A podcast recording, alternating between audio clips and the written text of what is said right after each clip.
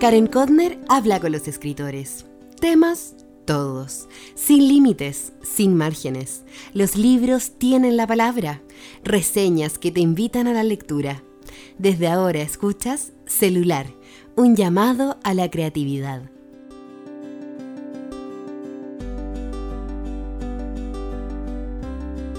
Hola, hola, ¿cómo están? Yo feliz grabando este séptimo episodio de Celular, un llamado a la creatividad, lejos del calor de Santiago. Me escapé a la playa con mi familia y unos amigos. Hoy les voy a hablar de Yumpa Lairi. Ella tiene varios libros interesantes que, de acuerdo a mi experiencia, hay que leer. Pero se los vuelvo a recordar. La lectura es de gusto personal. Y yo comparto aquí con ustedes estas recomendaciones porque quiero ayudarles a elegir cosas que, títulos que me han parecido interesantes, recomendables. Grabo este capítulo mientras muchos de ustedes están prontos a celebrar la Navidad. Espero de verdad que sea una noche significativa y que les traiga alegrías. Yo, en cambio, cuando hoy en la noche está oscuro, voy a encender junto a mi familia la tercera vela de Hanukkah, que es la fiesta de los milagros y de la luz. Para los que no saben, Hanukkah sucedió hace miles de años, cuando el imperio griego y asirio liderado por el emperador Antiochus, intentó aniquilar al pueblo judío. Él quería que no estudiáramos más, que no viviéramos de acuerdo a nuestras creencias y costumbres. Durante tres años los macabeos resistieron, hasta que por fin le ganaron. Fueron una serie de milagros que nos permitieron ganarles a los más poderosos del mundo. Por eso cada año, cuando comienza el 25 de Kislev, durante ocho noches los judíos del mundo nos reunimos para encender unas llamas de ilusión, de milagros. Hanukkah en hebreo significa inauguración. El último milagro, que sucedió tres años después que comenzó esta guerra, sucedió cuando en el templo sagrado no quedaba aceite para encender la menorá, que es un candelabro de siete brazos. Solo el aceite queda por una noche. Pero sucedió el milagro de que duró efectivamente ocho noches y los judíos pudieron tener de nuevo un aceite nuevo para volver a encenderla. Entonces durante ocho noches celebramos hoy esta luz que predominó y vimos cómo la luz se replegó. Entonces con este aceite milagroso que era solo para un día y dura ocho, pudimos seguir iluminando el templo. Pero, ¿por qué hoy seguimos año a año encendiendo la Januquía?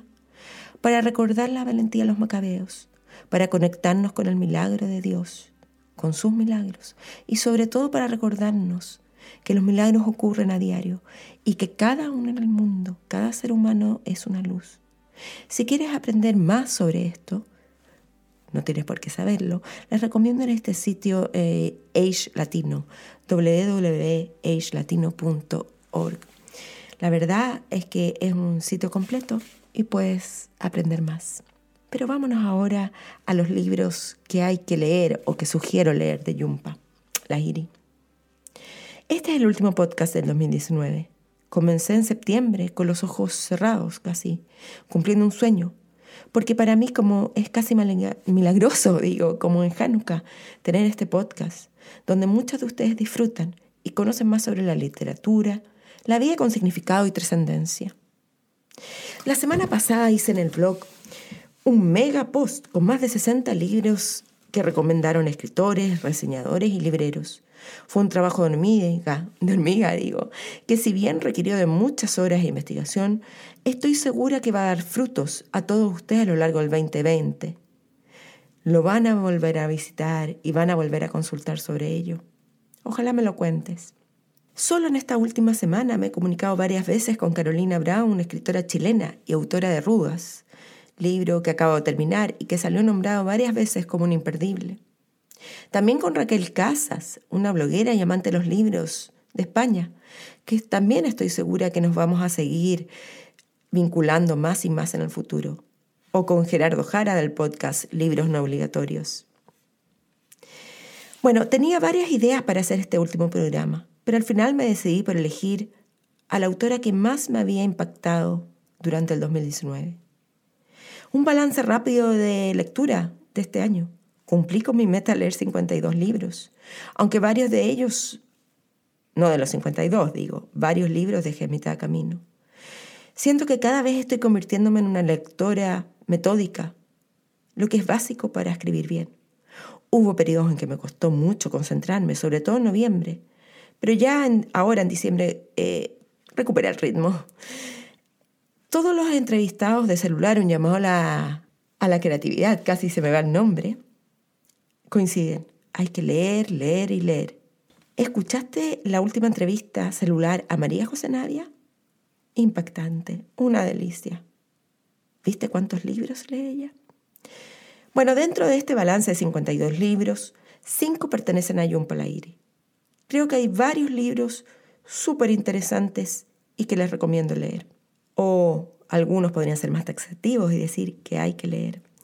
El primero es El intérprete de Maladíes, el segundo La tierra desacostumbrada y en otras palabras. Y también Donde me encuentro. Lo increíble es que hace muchos años tuve en mis manos el intérprete de Maladíes, pero no me tentó, lo dejé ahí encima de la mesa. Y todo cambió en este enero cuando, tras escuchar una entrevista en Phone Call from Paul, dije, mm, es una escritora que tengo que investigar. Había olvidado incluso que mi biblioteca ya tenía el intérprete de Maladías en inglés. Yun Palahiri es una narradora innata.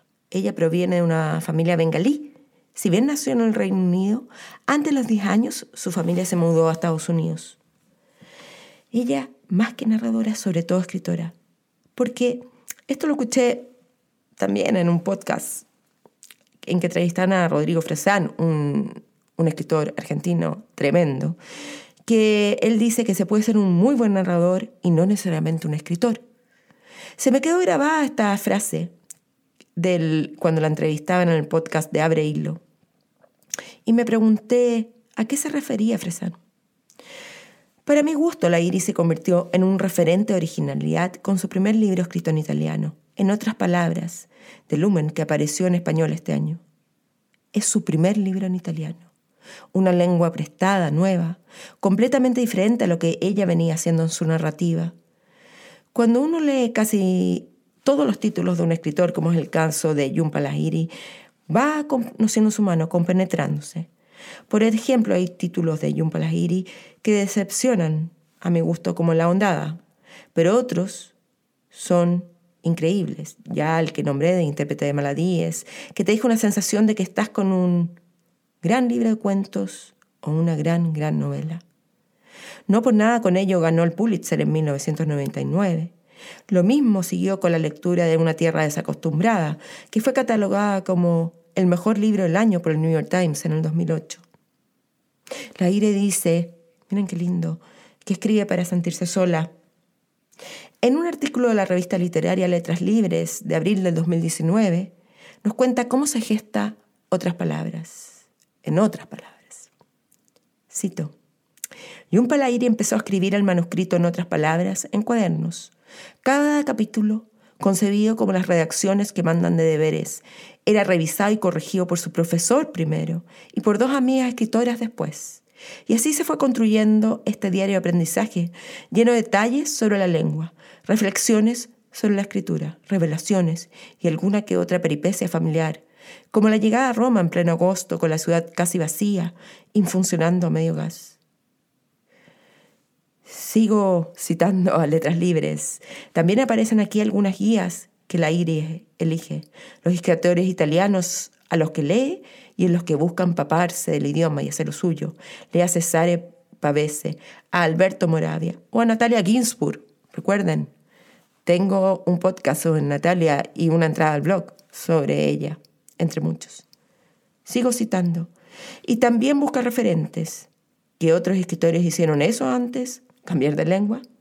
El modelo de Agatha Christoph y su delicado y rotundo La analfabeta se cuela casi en cada capítulo del libro. Yo no he leído nada de Agatha Christoph, quizás que es un pendiente, digo ahora.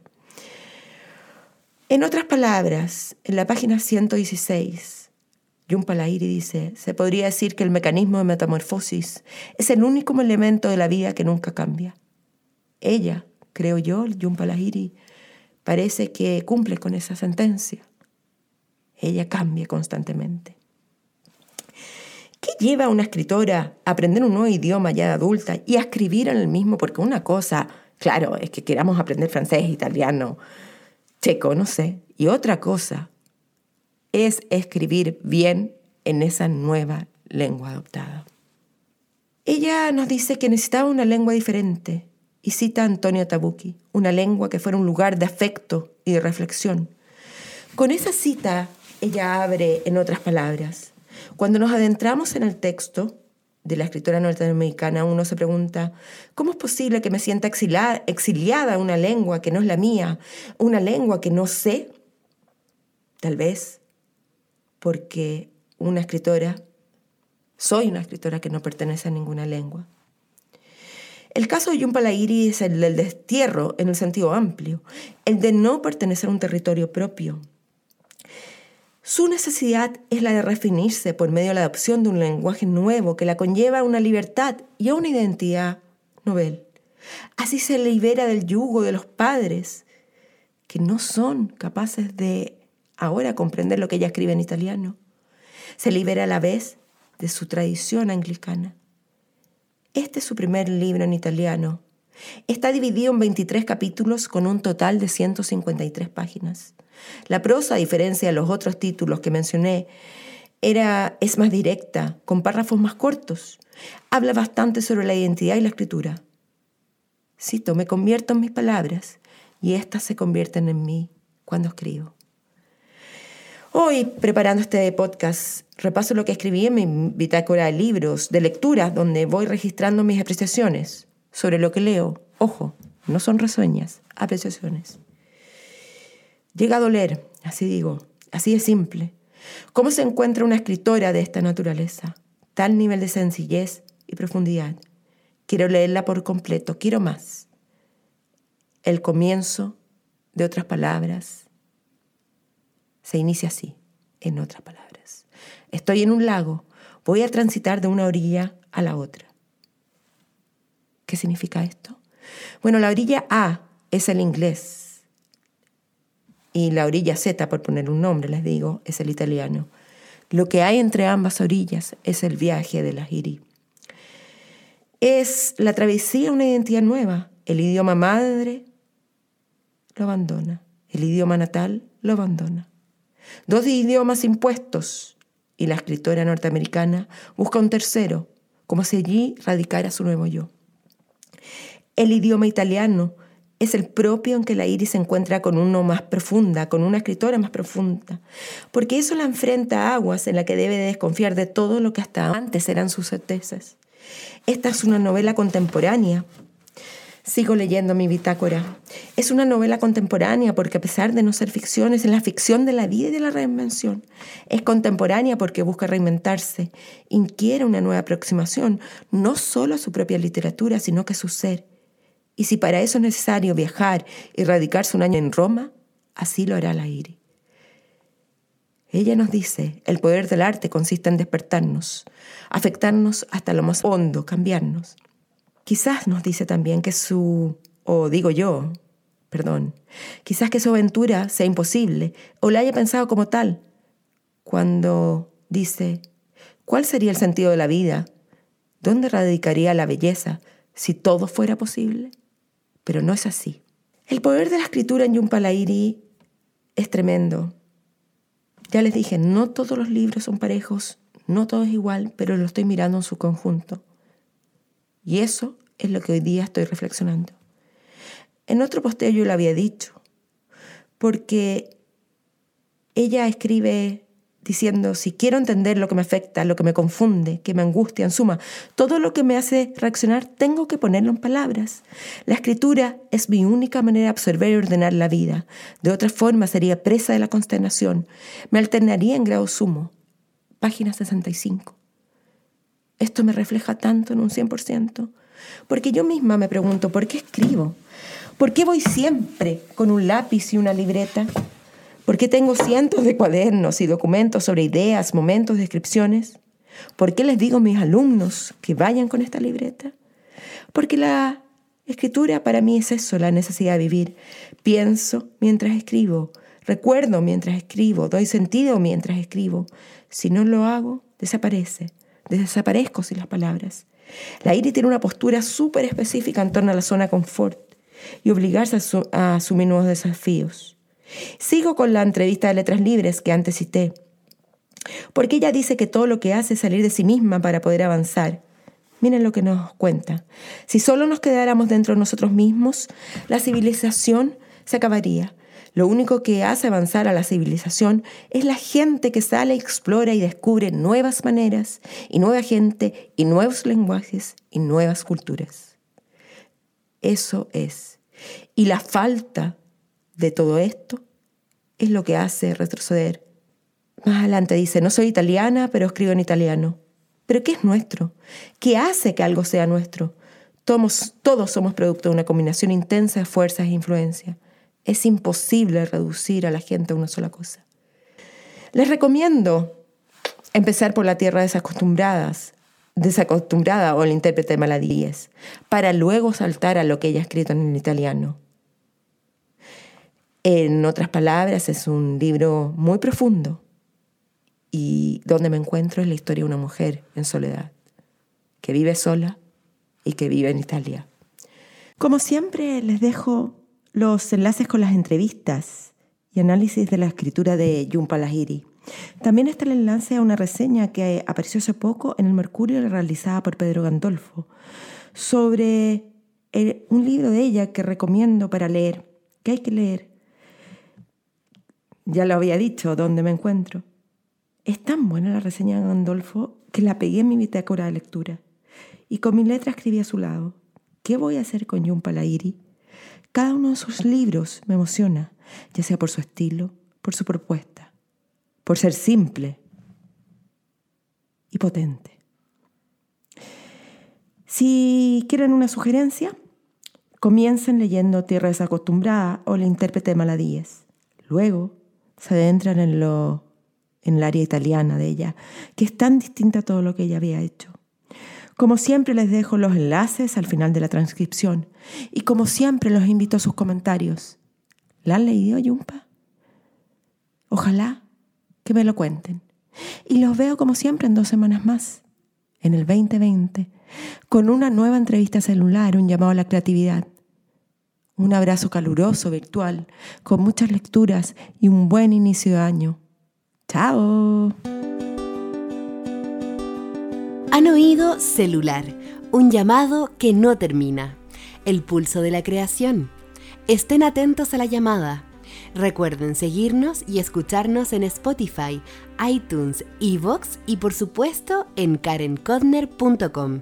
El diseño de sonido y la postproducción estuvo a cargo de Podcast.cl. Hasta pronto.